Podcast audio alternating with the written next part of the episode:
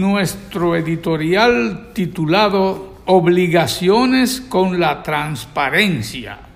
Una excusa para la pobreza de escrutinios a cargo de órganos competentes regidos antes por dirigencias de notaria de notoria incondicionalidad al poder era la limitación de recursos para sufragar auditorías sobre dependencias estatales que, por ética y profesionalidad, deberían estar a cargo de calificados y suficientes revisores para peritajes de todo tipo. Hoy, en función de visiones diferentes que pregonan tolerancia cero a la corrupción administrativa desde la jefatura de Estado, deben darse por desaparecidos los condicionantes adversos a la transparencia. Rige una Cámara para el Control Contable que nació sin objeciones y sin evidencia de aspiración a que sus miembros vinieran a resultar marionetas.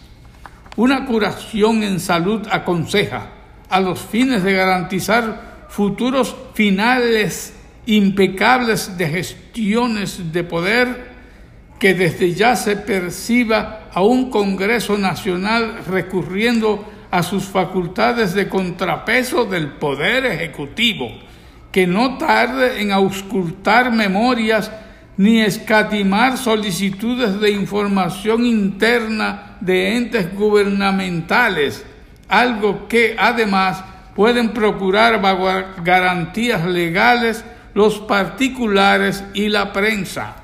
La Contraloría General de la República debe también brillar con independencia e iniciativas de vigilancia sobre actos administrativos y el juicio propio que muestra ya la dirección de compras y contrataciones.